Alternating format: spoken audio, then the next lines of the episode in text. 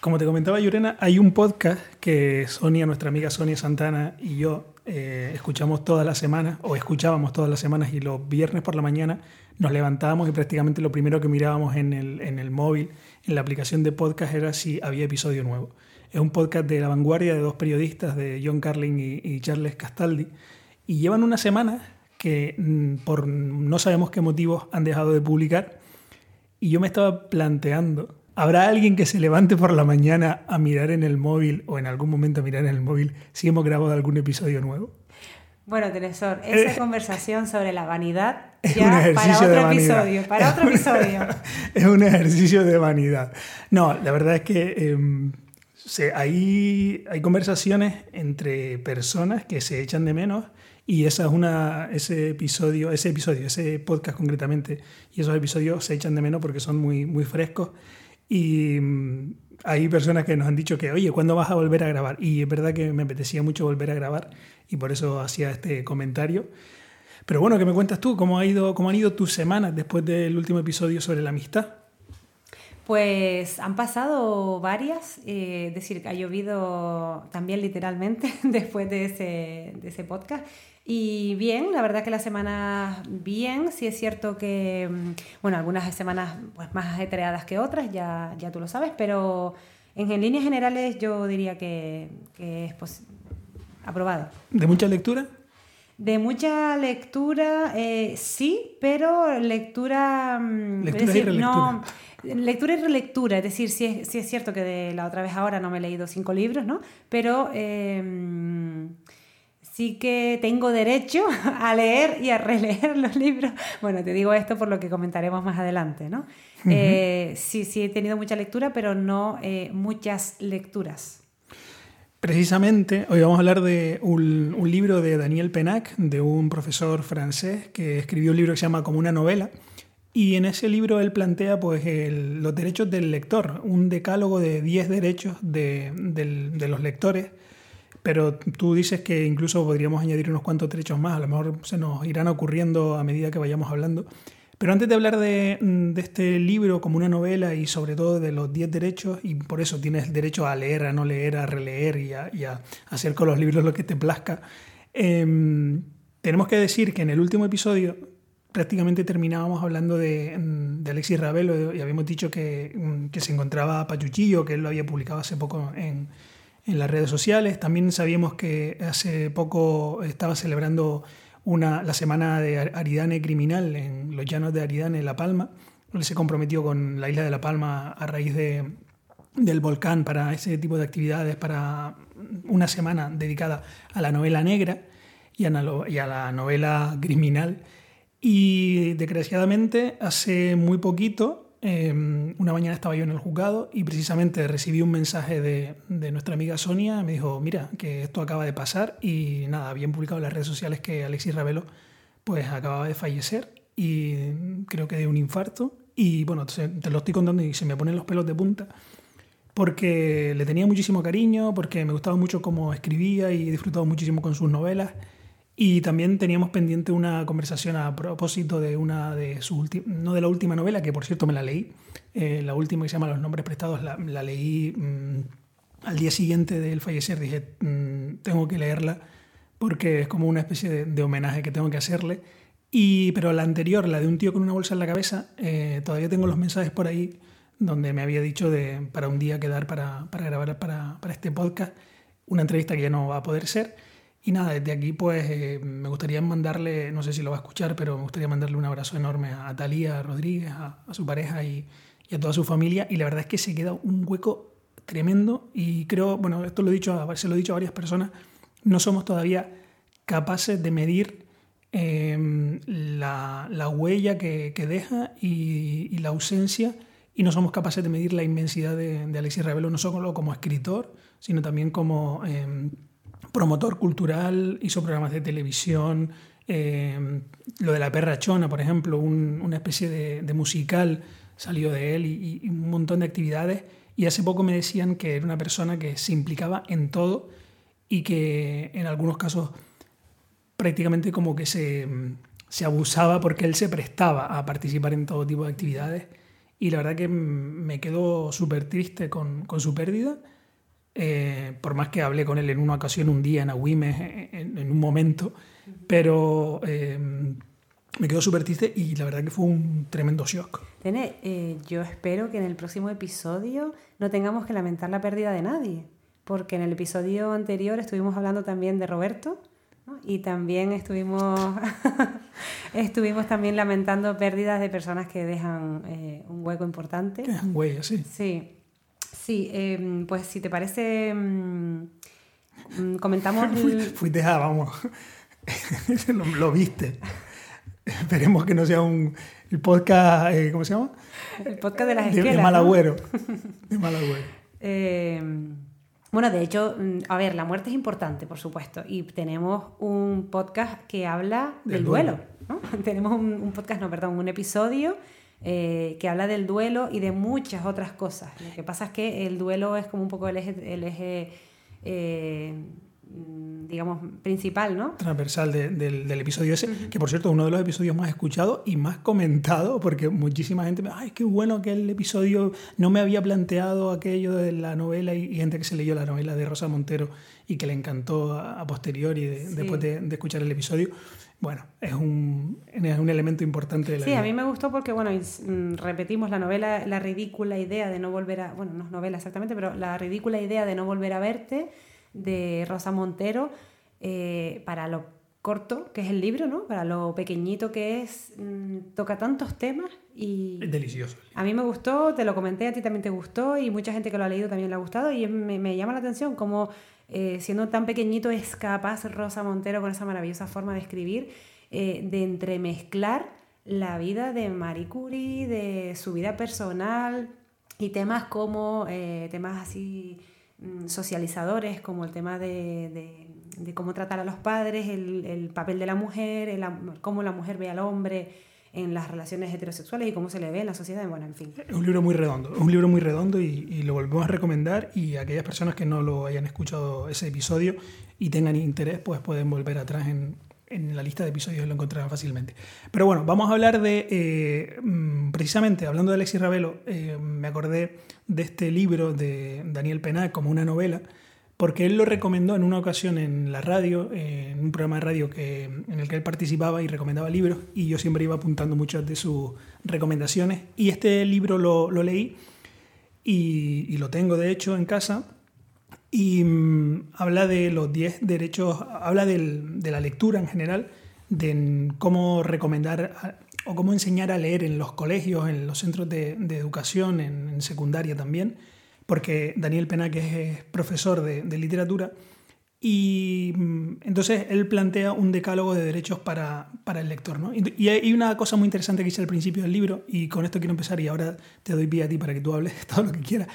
Al principio del libro dice que el verbo leer es como el verbo amar. Parece, lo dices como si tuviese la mano levantada esperando sí, sí, mi turno. Prácticamente, prácticamente. Dice Daniel Penac al principio del libro que el verbo leer es como el verbo amar o como el verbo soñar, que no admiten imperativos. Es decir, tú no le puedes decir a una persona ama obligatoriamente o sueña. Y lo mismo no se debería hacer con el verbo leer, sino que tiene que ser algo que le nazca a uno y, no puede ser una, una imposición. ¿no? Y me, gusta mucho esa idea, me gusta mucho ese, esa forma de verlo. Sí, pues mira, eh, este decálogo de, de derechos del lector y la lectora, a mí me recuerda a los derechos asertivos, claro, obviamente pues tirando, para, tirando para el mundo de la psicología. En psicología hablamos del concepto asertividad, ¿no? como un estilo de comunicación en el que eh, te expresas desde el respeto hacia ti misma y hacia la otra persona.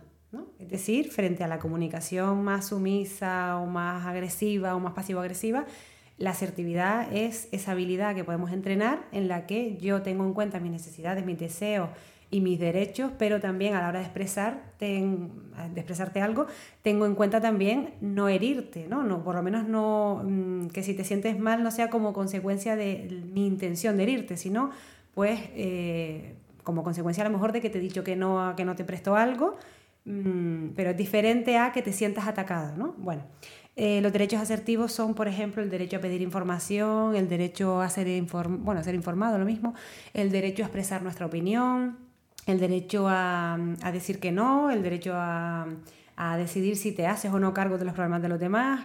Obviamente todo esto tiene un entrecomillado, ¿no? Porque no estamos hablando de que vas por la carretera, atropellas a alguien y tú decides, pues no me quiero hacer cargo, no, estamos hablando que hay un estamos hablando de que hay, una normativa y unos límites, claro.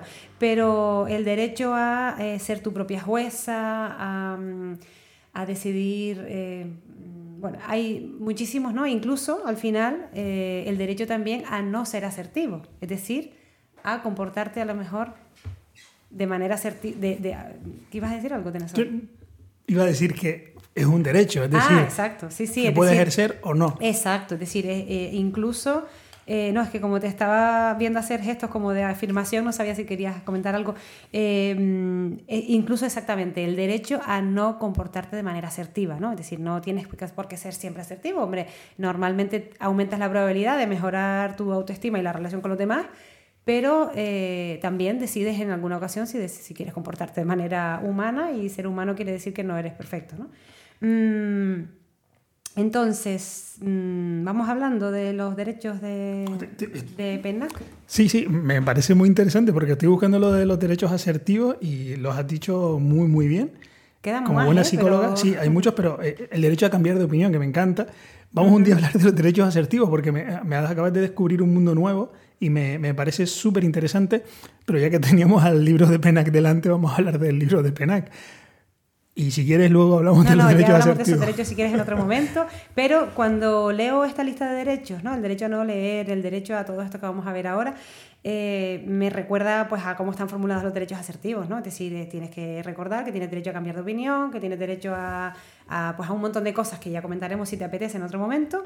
Y eh, uno de los primeros derechos del decálogo de PENAC es el derecho a no leer. Yo quiero hablar de los derechos asertivos ahora, porque me gustó un montón, porque pues tú eres la psicóloga, donde dice el derecho a ser tu propio juez, que lo comentaste, derecho a elegir si nos hacemos responsables de los problemas de los demás, me encantó. Lo del derecho a elegir si queremos dar o no explicaciones, me gustó muchísimo. Y lo de cambiar de opinión, a cometer errores. A Pero no íbamos a hablar en otro episodio de estos derechos. Pero ahora. En otro episodio profundizamos. Si te parece, en otro episodio hablamos de la asertividad. Pues en otro episodio hablamos de la asertividad. Venga, vamos a hablar de los derechos de los lectores.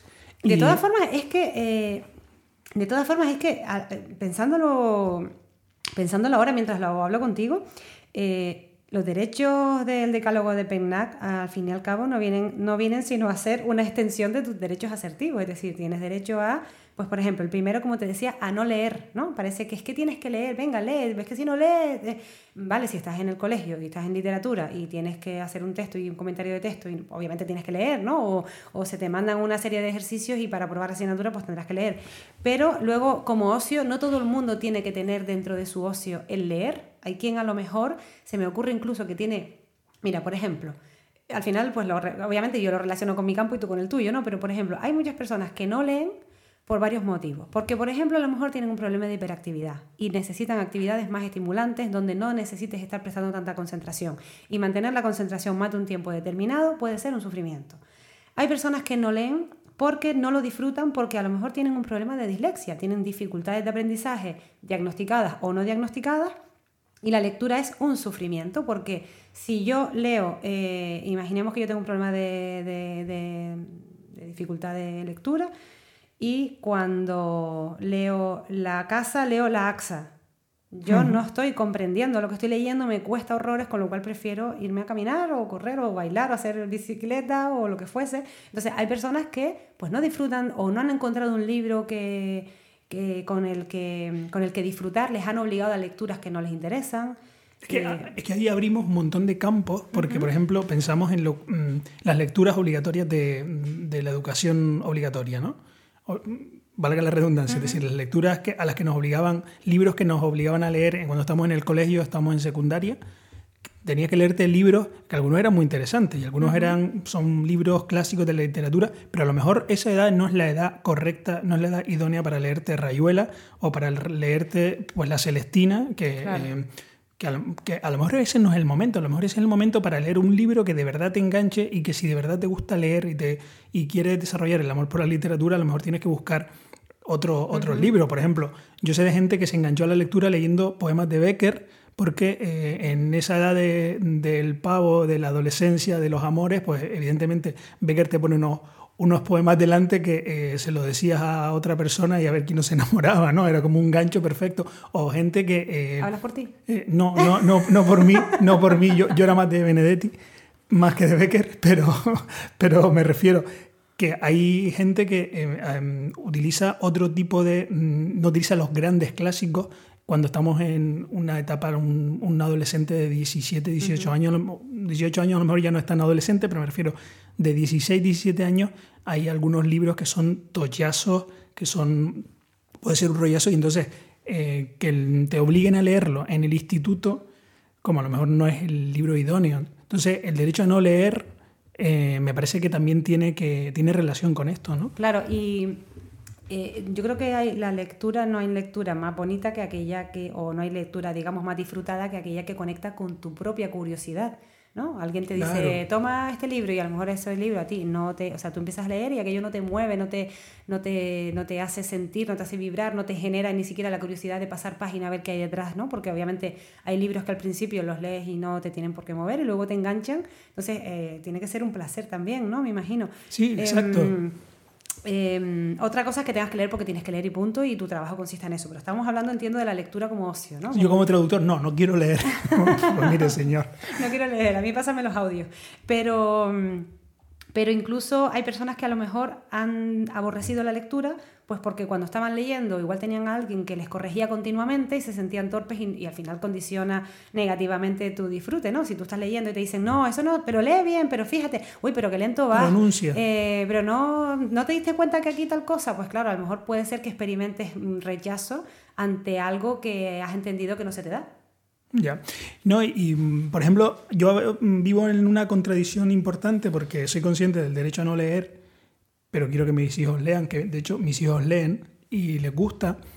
y yo tengo como una colección de libros, una, una, colección que he ido haciendo yo, no es que una colección que venga ella, sino una selección, mejor dicho, de libros que me gustaría que los leyeran porque creo que les va a dar un fundamento para la vida, le, van a, le va a dar unos cimientos para, y, y un, un una forma de pensar diferente o unos puntos de vista diferentes. Por ejemplo, estoy pensando en Identidades Asesinas de Amin Malouf, que habla también sobre la alteridad, sobre los otros, sobre mm, personas de otras culturas, de otras razas. Estoy pensando en algún libro de Galeano, estoy pensando en un libro que es, bueno, dos libros de Ciencia para Nicolás, que es sobre ciencia, porque me gustaría que tuvieran unos conocimientos científicos. Entonces, tengo como una especie de selección de libros que me gustaría que leyeran, pero al mismo tiempo vivo en la contradicción de cómo puedo hacer que ellos quieran leerse esos libros de forma voluntaria y no que sea una imposición, no sea una obligación. ¿no? Y todo tiene que ver con el, con el derecho a leer o a no leer. Luego, estamos, luego tenemos el otro derecho que es el derecho a saltarnos páginas. ¿Cómo llevas tú ese derecho? Pues mira, eh, hace años mm, me, me parecía inconcebible, ¿no? Pero de repente em, hay libros a los que les doy la oportunidad y no me salto páginas, pero en algunos momentos, en algunos libros, mm, depende también de la temática, ¿no? Hay momentos donde digo, mira, todo esto me lo salto porque es verdad que eh, aquí estamos entrando en un campo que no, me, que no me interesa, sobre todo cuando son ensayos. Si es una novela a lo mejor pierdes el rumbo y pierdes detalle, pero si es un ensayo a lo mejor hay partes que dicen, mira, esto no... o por ejemplo, estoy recordando un ensayo que estaba leyendo donde estaba completamente en contra de lo que planteaba el autor y, en un momento empezó por una deriva con la que no comulgaba yo en absoluto y dije, mira, para adelante. Hmm. Sí, yo creo que hay libros que te permiten saltarte páginas y otras que saltarte páginas es saltarte o perderte mm, contenido importante de, del libro. Hay una novela, a lo mejor si te saltas una página, obviamente te pierdes a lo mejor matices importantes.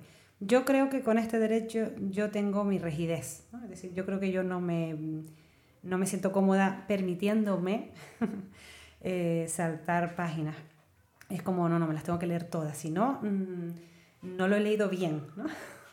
Porque luego yo, al final yo creo que esto tiene que ver también con lo que los derechos, obviamente no es que nadie te venga a decir, bueno, queda usted detenido por, haberse, por no haberse terminado el libro, ¿no? Al final yo creo que estos son los derechos que nosotros nos concedemos. Sí, sí, sí, sí.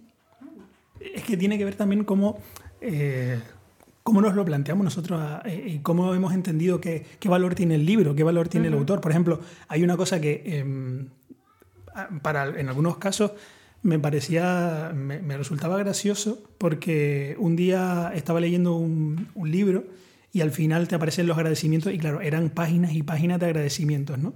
Entonces mm, digo, ¿me lo salto o no me lo salto?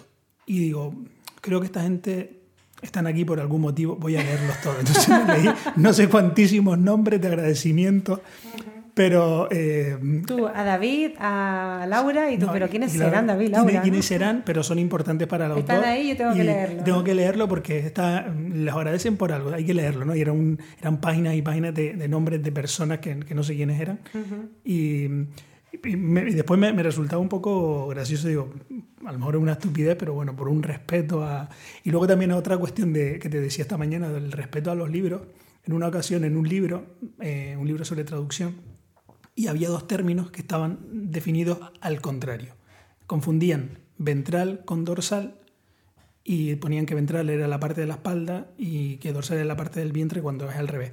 Y claro, para mí aquello, para mí el libro que siempre ha tenido casi un papel, una función prácticamente sagrada, ¿no? Yo cuando vi aquello mm, me parecía inconcebible. Y hablando con una persona que sabe muchísimo de traducción, uno de los grandes, con Fernando Navarro, le dije, no, pero es que en este libro aparece este error. Y, y él dijo como tan tranquilo, dice, ah, sí, pero bueno, es un error. Y yo, pero ¿cómo? Los libros no pueden tener errores.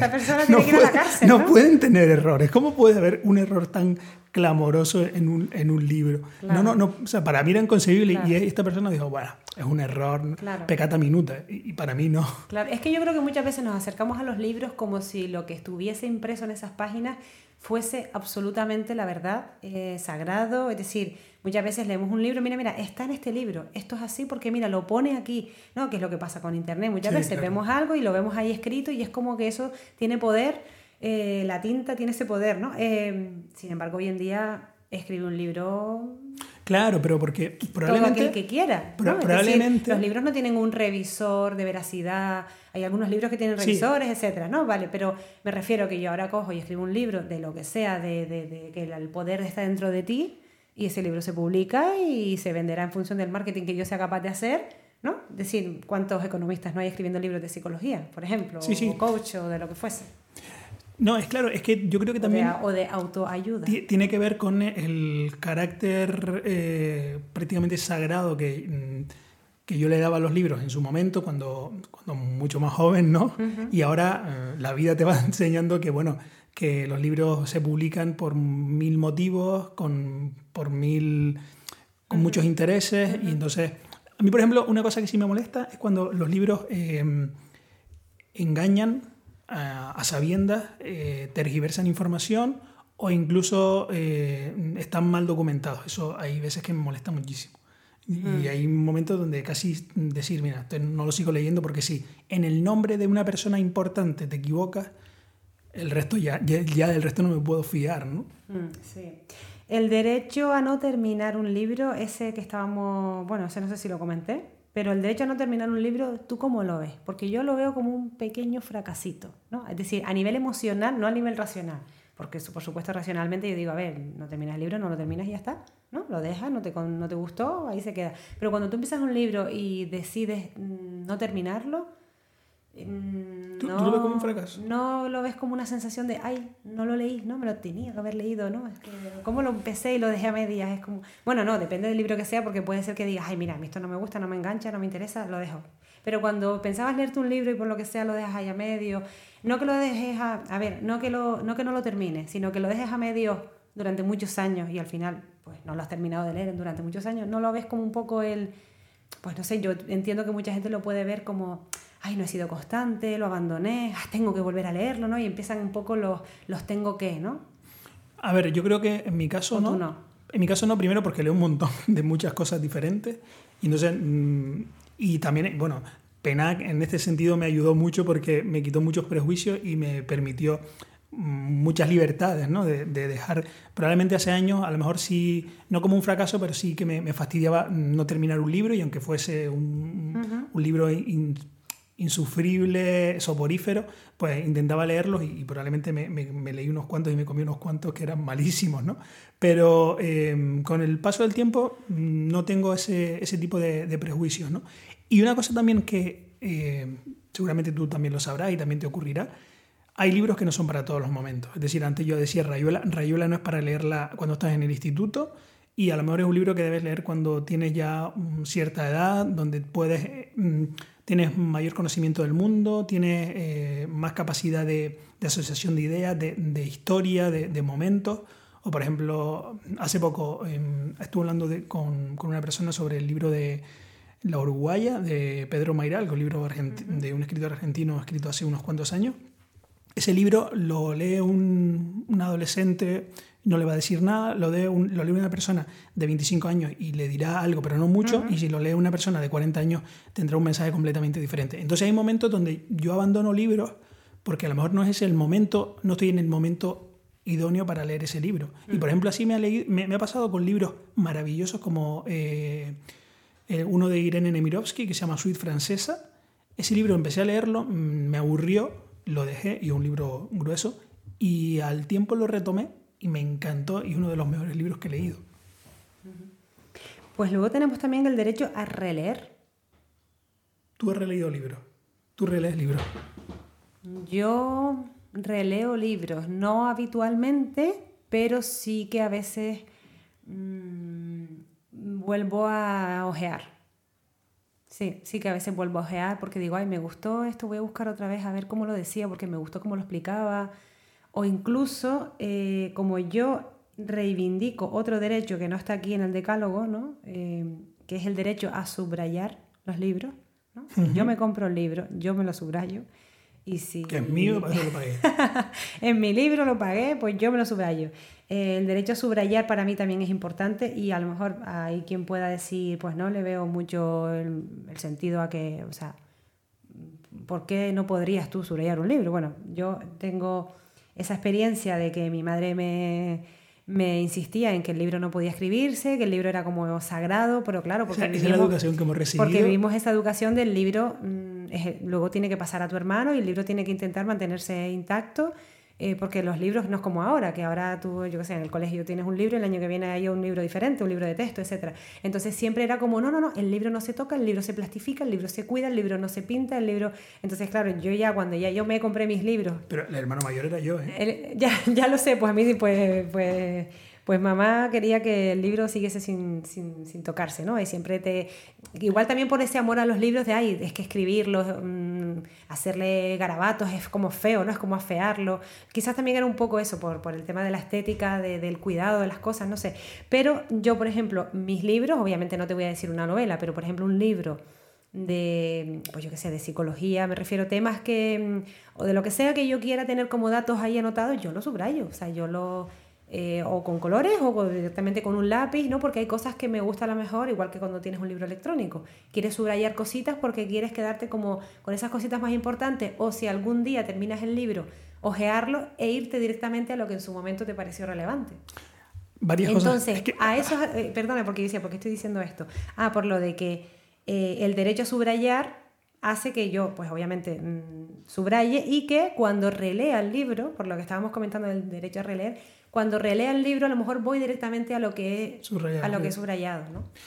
aquí salen un montón de aristas que, de las que me gustaría hablar. Por ejemplo, bueno, hablando de mamá, eh, a mí una de las cosas, eh, hay un homenaje que tenemos que hacer a la mamá y es que eh, ella nos inculcó el amor por los libros y también ella, es triste, pero ella sufrió el no poder leer porque tenía que hacer otras tareas del hogar cuando era adolescente, cuando era joven, entonces eh, por desgracia, era la época que era, tenemos que verlo con una perspectiva de, del momento. Lo comenta como que leer era como una pérdida de tiempo. una pérdida de tiempo, así se veía en cierto momento, porque eh, las tareas del hogar y ella lo sufrió muchísimo, el no poder leer en, los momentos en los que le apetecía leer una novela y estaba súper enganchada.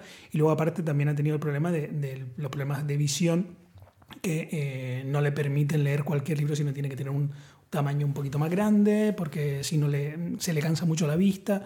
Y entonces, eh, pero ella nos inculcó el, amor por la lectura y creo que es justo reconocérselo, ¿no? Y entonces probablemente también de ahí nos venga eso de que tomemos los libros casi como si fueran un elemento prácticamente sagrado, que luego ya lo hemos ido desmitificando, ¿no? Con, por 20.000 motivos, ¿no? Pero el tema de, de subrayar y subrayar en... Yo, por ejemplo, no suelo subrayar en, en libros en papel, Sí le pongo marcadores a los libros en papel, Pero, y luego los marcadores en el libro electrónico me parecen una maravilla, una absoluta maravilla, porque eh, uno puede volver atrás.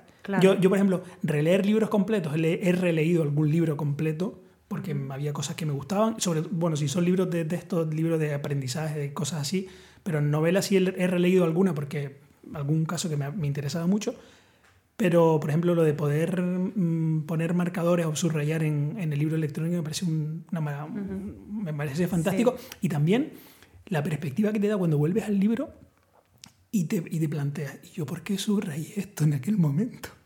Total, sí, sí, sí. Luego tenemos el derecho también a leer cualquier cosa. Total, yo soy completamente, completamente, eh, ¿cómo se dice? Favorable a ese derecho y lo promuevo y lo defiendo.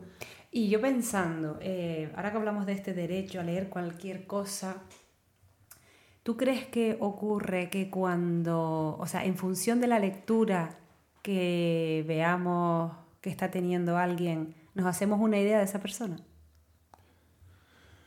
Eh, Imagínate que vas en un avión. No, a ver, Sí, vas de viaje, sí, siempre juicio, siempre juicio. Imagínate que vas en un avión y ves a una persona pues con un libro, inclinas un poquito la cabeza y consigues ver el título. Y el título, yo qué sé, mm, pues imagínate que ves a un hombretón con una novela romántica.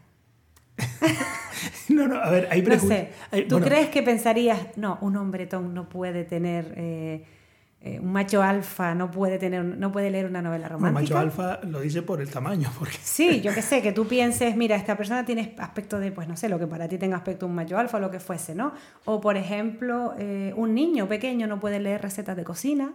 No sé, es decir, ¿tú crees que la lectura que alguien tiene te hace pensar que esa persona puede ser, o sea, tu, tu mente vuela y se imagina una personalidad asociada a esa lectura? Mira, eh, mi mente muy primitiva seguramente hace prejuicios, porque, pues sí, sí, total, porque veo a una persona y veo lo que está leyendo y digo, mm", ¿sabes? Como, oh, vaya, qué interesante, está leyendo un la libro. Respuesta es sí, ¿no? Sí, la mente primitiva, pero luego eh, sobre todo, pero luego cuando lo reflexiono un poquito, ya me, me vuelvo un poquito más, eh, no sé cómo, no sé poner el adjetivo, por lo tú, y pienso, ¿por qué tiene ese libro ahora mismo? Es decir, puede haber mil motivos por los que tenga ese libro, porque alguien se lo regaló y es como un homenaje a la persona que se lo regaló, porque eh, estaba en el aeropuerto y quería y leer un libro en el avión para no aburrirse, porque el vuelo se le hacía largo, y lo primero y más barato que encontró era eso, porque se lo encontró tirado porque alguien lo obligó. Por lo, por, no porque dentro del libro tiene encajado disimuladamente el móvil y está jugando al Candy Crush. Por ejemplo, por ejemplo. No, y eh, lo bueno que tienen los libros electrónicos es que tú puedes ir leyendo lo que sea,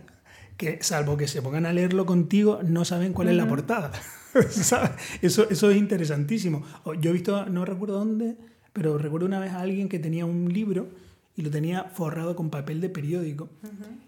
Y me planteé, digo, mira, a saber lo que estará leyendo. Pero tú imagínate que yo me siento en una cafetería, me pida un café y me ponga a leer, no sé, la Biblia, el Corán, eh, la Torá, no sé, bueno. Mm, sí. La Biblia, por ejemplo, ¿no? Imagínate que yo me siento en una cafetería, me pongo a tomar un café y, y abro la Biblia. ¿no? Es decir, ¿qué crees que llamaría la atención, ¿no? Porque normalmente a lo mejor te imaginas a alguien en una cafetería tomando un café leyendo algo, un libro cortito, ¿no? Una novela o Sí, pero, pero, y de hecho a mí me ha ocurrido, ¿eh? Yo, yo recuerdo estar leyendo un libro, de, un libro muy relacionado con política y que me miraran mal y, hacer, y escuchar el comentario, mira, aquí tenemos al rojo, ¿sabes? el prejuicio de, de, a lo mejor lo estoy leyendo, usted no sabe si yo estoy reseñando para un periódico, usted no sabe por el motivo por el que estoy leyendo, ¿no? Pero que, hasta yo resido el prejuicio, ¿no? Eh, sí, claro que llama la atención, claro que llama la atención muchísimo. Luego tenemos el derecho al bobarismo. Espera, espera, espera, ¿qué es lo más raro que has leído? Lo más raro que he leído. ¿Sabrías decirlo? Pues sí. Eh, no me tenías que haber hecho esta pregunta. el bote de champú por no. detrás. no, a ver, lo más raro, no, no, es raro, realmente no es raro, sino que, mira, yo no soy particularmente, no, soy lectora de, de, de, literatura erótica, ¿no? ¿no? La verdad es que no es algo que, que me suele llamar la atención. Igual algún día. Pero tú una vez espera, espera, espera, me regalaste. un libro. Espera, espera, espera, Vamos a ver raro y normal son términos estadísticos.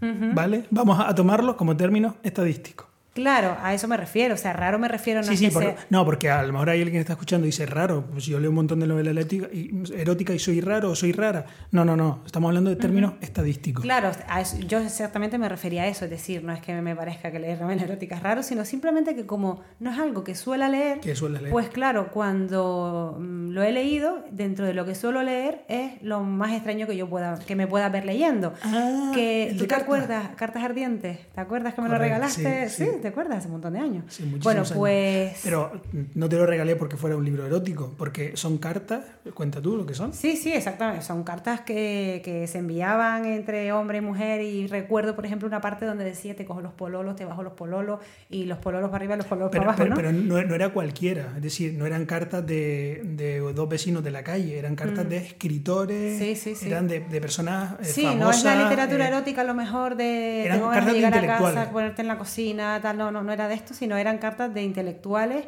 que, que bueno, como que habían interceptado y que, y que las publicaron en ese libro. Que... Entonces, digo raro realmente porque normalmente no compraría un, libro así, pero no porque me parezca ni bien ni mal, sino porque realmente me enganchan más otro tipo de lectura. Sí, sí. Eh, yo recuerdo, por ejemplo, en ese libro que te regalé, aparece en carta de um, Simone de Beauvoir con Jean-Paul Sartre, me parece, no, ¿estoy equivocado? Pues la verdad es que ahora no recuerdo los autores. Pero yo, iba a decir me, otro parece, nombre. Di el otro, ¿quién, quién es más? No, porque igual estoy, voy a decir una patujada. No sé, pero me parece que estaba algunas cartas de, de, de Simone de Beauvoir y, y de Jean-Paul Sartre, que seguramente estaban reflexionando sobre la existencia de, pero sobre el existencialismo. Pero eh, sí, probablemente en tu caso. ¿Te acuerdas cuando una vez fuimos bueno, eran a una charla? Escritos, escritos íntimos de, como dice aquí, escritos íntimos de amor, sexo, de sexo, amor y pasión. Y eh, no recuerdo el nombre de, o sea, es que el hombre me sonaba otro nombre, pero, mmm, pero probablemente mmm, no, es, no es el que, bueno, no sé, lo buscaremos y lo pondremos después en las notas por si alguien tiene ahora curiosidad de quiénes eran esos escritores que se escribían este tipo de cartas que luego fueron publicadas. ¿no? Que yo, lo que, yo lo que pensaba era, Dios mío, ¿y es ético publicar estas cartas de estas personas?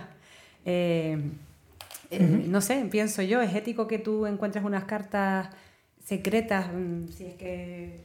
Lo, lo, ¿Cómo se llama? Lo, probablemente... Una vez que estas personas han fallecido, mmm, publicar esto, ¿hasta qué punto es ético? Pero bueno, eh, investigaremos... Claro, pero ¿cómo se llama? Los herederos probablemente vieron que ahí había un dineral detrás vamos a importante. Esto, ¿no? ¿Eh? ¿De qué, digo yo, ¿qué dirá la ley orgánica de protección de datos hoy en día sobre ese tipo de cosas? Es un tema interesante, sí. Es un tema. Estoy viendo eh, ahora mismo ese libro, concretamente se vende por 190 euros de segunda mano. Así que, Yurena, ya sabes, si ya lo leíste y quieres sacar dinero, lo, lo, puedes vender a, a, buen precio. Son las cartas que se intercambiaron eh, Emilia Pardo Bazán sí, y Benito Pérez Galdós. Y Pérez Galdós también, sí. Sí, sí, sí. Que eso sí, estaban súper bien escritas. ¿Recuerdas cuando fuimos a una charla de una escritora de sí. literatura pornográfica con la madre sí, de nuestro amigo Juan Pues Patiño? mira, sí, efectivamente, yo lo- el que tenía en mente, que no quise decirlo porque pensé, digo, a ver si yo estoy diciendo aquí un nombre, James Joyce me sonaba Ah, a mí. vale. A mí me sonaba James Joyce, pero mm, pensé que a lo mejor vino a mi mente y yo estaba equivocada, no quería decir un nombre que no fuera. Pues sí, efectivamente de- tenía buena memoria en ese sentido. Sí, recuerdo en el Palacio Rodríguez Quebles, Sí, ¿no? Fuimos, sí, fue sí. donde... ¿Mm? Yo no me acordaba del sitio. Sí, sí, yo sí me acuerdo del, del palacio este en Vegueta, donde fuimos a la charla de esta mujer. Bueno, De el, Gracia. el derecho al bobarismo, que es lo donde nos quedamos antes. El derecho al bovarismo, que bueno, tiene que ver con la figura de, eh, de Madame Bovary, de, iba a decir de Simone de Beauvoir, la Ma- Madame Bovary, de la novela de, de Gustave Flaubert, donde el personaje protagonista pues mm, es una fanática de la novela romántica y hay momentos donde no diferencia entre la, la vida real y, y la ficción. ¿no? Vale, yo pensé, digo, el bobarismo debe ser el derecho a leer cosas bobas, ¿no? A- a- a leer boberías, ¿no? A leer boberías, ¿no? Cosas banales. No, bueno. Eh, el siguiente derecho sería el derecho a leer en cualquier sitio. A mí me gusta ese derecho. ¿Sí? ¿Por qué? Si Sí, porque por la, el- lo que pasa es que leer en cualquier sitio donde te den también, porque el derecho a leer en cualquier sitio, sí. La, facilidad que eh, me aburro en un sitio y saco mi libro y me pongo a leer en el coche. Por ejemplo, llevo a los niños a actividades y mientras ellos están en actividades, pues yo mm, están en clases de informática, de inglés, lo que sea. Yo estoy en el coche leyendo, o por ejemplo me voy a la playa, o no, no solo en la playa, sino en, en, la, en la, consulta del médico, donde sea. ¿no? A mí me parece fantástico. Y, ahora todo el mundo está con el móvil, pero a mí también me gusta, pues en esos momentos de tranquilidad, pues mira, me, me concentro ahora en, y me pongo a leer pues una novela o... Yo siempre cuento, y no sé si lo he contado la vez que iba al doctorado, leyendo una novela de... ¿Que te ibas partiendo de risa? No, esa, esa era la de Cuatro Amigos, que me iba leyendo, bueno, me iba partiendo de risa yo y mucha otra gente, ¿no?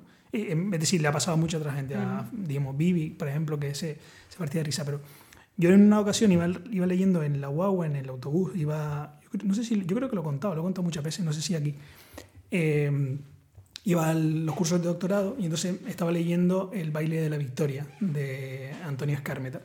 Y hay un pasaje de la novela que es un pasaje súper, súper erótico. Y además en como un chico de 21 años con una, una, chica de 18, una cosa así, ¿no? Y yo recuerdo que lo estaba leyendo, porque, me, porque esos, esos tramos, esos trayectos para ir leyendo, y recuerdo que en un momento me, me sentí me sentí un pudor tremendo y porque tenía la sensación de que todo el mundo que, me, que estaba en la UBA se estaba dando cuenta de, lo que estaba leyendo, ¿no? Y recuerdo que levanté la, mirada, miré a todo el mundo y todo el mundo iba a lo suyo, ¿no? Pero yo tuve la sensación de, madre mía, aquí se están dando cuenta de lo que estoy leyendo y cómo, me estoy poniendo, ¿no? pues no, no recordaba, no, la verdad es que no recordaba esa anécdota. el otro derecho sería el derecho a ojear y yo me planteo qué tal pensarán acerca de este derecho las librerías? Pues mira, no sé lo que pensarán, pero eh, mm, yo Me refiero cuando vas a una librería y te pones a joear, a mirar, a ver, o si, te supongo que mm, si ojeas un poquito bien, porque es como, mira, se está interesando y en algún momento algún libro se llevará, pero si ojeas mucho es como, mira, están las bibliotecas para leer, ¿no? Sí, pero mira, por ejemplo, hablando de eso, hay una anécdota que no sé si, si es real, pero por lo menos aparece en el libro, la Penas Abiertas de América Latina, de Eduardo Galeano, un libro que se publicó en 1970 y luego creo que se reeditó en, 1973. Pero ese libro, por el carácter político que tenía durante la dictadura en Argentina, Uruguay, etc., ese, y, también en Chile, ese libro se prohibió porque estaba prohibido leer ese libro. ¿no? Y entonces em, hubo gente que eh, salía con ese libro, bueno, incluso metido en los pañales de bebés y tal, mm, huyendo del país, porque ese libro, por, ser un libro proscrito. Pero también se cuenta que había mucha gente que estaba tan interesada en la, en la historia, es un ensayo económico, social de, América Latina, que estamos hablando de doscientas y tantas páginas. Un libro no, es, no son diez páginas. ¿eh? Y había gente que quería leerlo, pero ese libro no estaba en la biblioteca porque había sido un libro proscrito, y había gente que no tenía dinero para comprarlo. Entonces se cuenta que había gente que iba por las librerías y los iba leyendo de poco a poco. Entonces a lo mejor un día se leía dos páginas, otro día se leía tres páginas, y así lo pudo leer, pero no se lo podían permitir. Y, me acabo de recordar una, un kiosco que había aquí en vecindario de un señor mayor de, que tenía muy mal carácter. Y cuando nosotros íbamos a buscar, a comprar revistas para el programa de radio, si yo cogía la revista y la ojeaba un poco y no estaba seguro de si la iba a comprar o no, me echaba una bronca. Sí, sí, sí. no sé si te acordarás. Sí, sí, sí, me acuerdo, sí me acuerdo. El señor, ¿la, vas a comprar o no la vas a comprar? Sí, claro, claro. No estaría cansado de que la gente fuera y mirara así por curiosidad. Pues sí. Luego tenemos también el derecho a leer en voz alta. El derecho a leer en voz alta. Este no, no lo entiendo mucho. A leer en voz alta. Sí, sí, pero que... Habrá gente que lea en voz alta. Yo no leo en voz alta. Pero mm, el derecho a leer en voz alta, entiendo que leer en voz alta, si estás en un lugar donde hay más personas, puede ser incómodo. ¿no? El derecho a leer en voz alta tú contigo mismo, ¿no? Pero tienes derecho. te pones a leer cualquier cosa.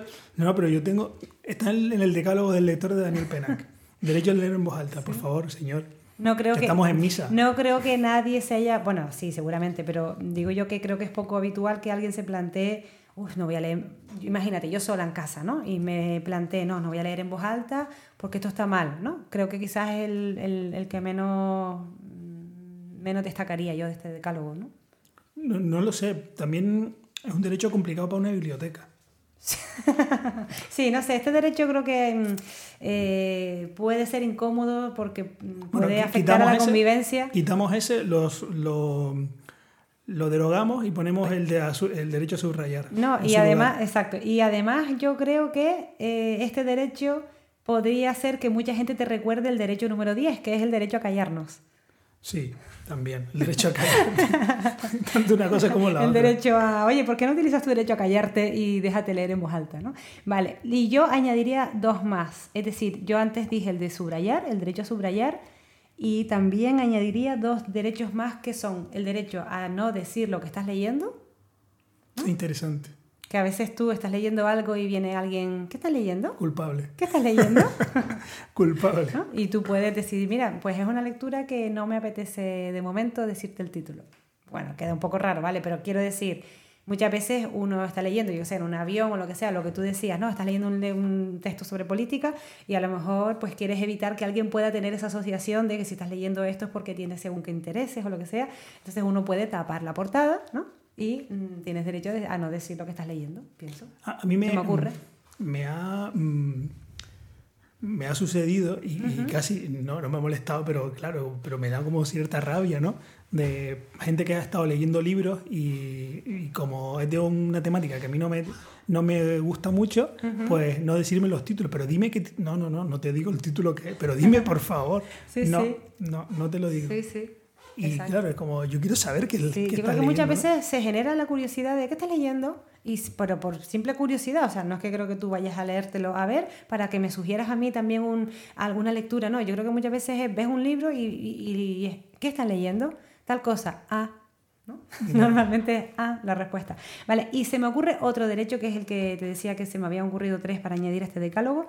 El otro derecho es el derecho a leer lento, lentamente pero lentamente como qué decir, sí, hay personas que tienen un día hay personas que tienen hay personas que tienen una velocidad lectora no que a lo mejor en media hora se leen 10 páginas. Un día hicimos el ejercicio verdad y, sí un día hicimos el ejercicio sí.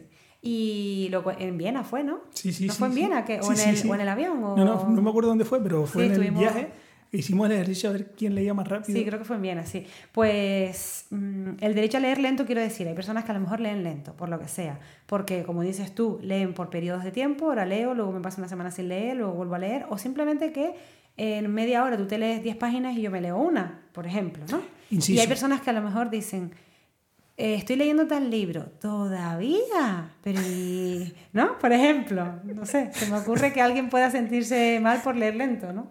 Sí, sí, es verdad, es verdad. Y yo, probablemente yo alguna vez haya hecho ese comentario. Pero pues claro, porque yo empiezo un libro y yo leo dos o tres libros al mismo tiempo, me refiero en el mismo periodo, a lo mejor por la, al mediodía me pongo a leer un ensayo, por la noche estoy leyendo un trozo de novela, luego al rato pues me pongo con algo de, de estudio, no sé qué, y claro, y, luego hay gente que empezó el mismo, el mismo libro que yo, la misma novela, y a los tres meses todavía dice, no, voy por el capítulo primero, como, como por el capítulo primero. Y, tengo que decir que el, la medición esa de ver quién leía más rápido no fue, no fue competitiva, sino fue que tú dijiste, tú creo que tú lees muy rápido. Y yo dije, pues no lo sé. Entonces hicimos la prueba.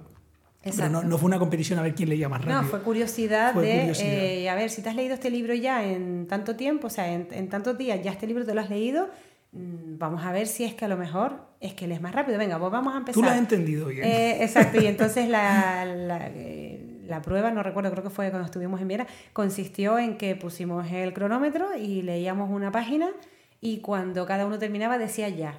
Y luego yo te hacía preguntas para ver si, si realmente había sido una lectura comprensiva o había sido solo de leer una palabra detrás de la otra pero no entender el significado. Sí, sí, verdad, es verdad. Cierto, es cierto. ¿Qué más? ¿Se te ocurre algún otro derecho? Mm, no, en principio esos tres fueron los que se me ocurrieron para añadir. A mí está el derecho a no recomendar. O, bueno, no, sé, no sé si formularlo así, a no recomendar. O, a no dejarte recomendar más, más bien. Porque, porque, porque hay gente que no, tienes que leerte este libro, tienes que leértelo ya. ¿Y por qué? Porque sí, porque es un libro brutal. Después tú le dices, no pues sí, podríamos añadir eso, el derecho a, a, no aceptar recomendaciones. El derecho a no aceptar recomendaciones y sobre todo de libros de psicología y, y, y ramas afines. De, esa, esa, nebulosa ¿no? que hay alrededor de la psicología. Que hace poco vi un...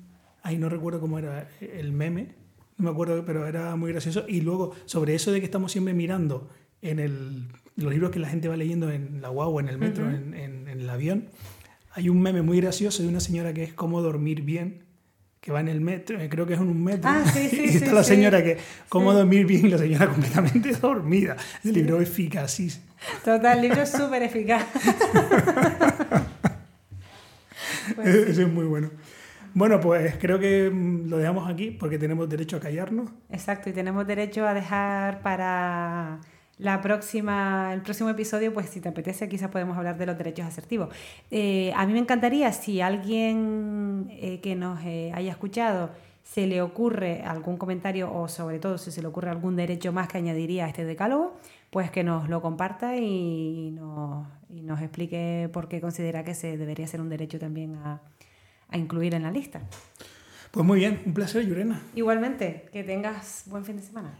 Igualmente, un abrazo.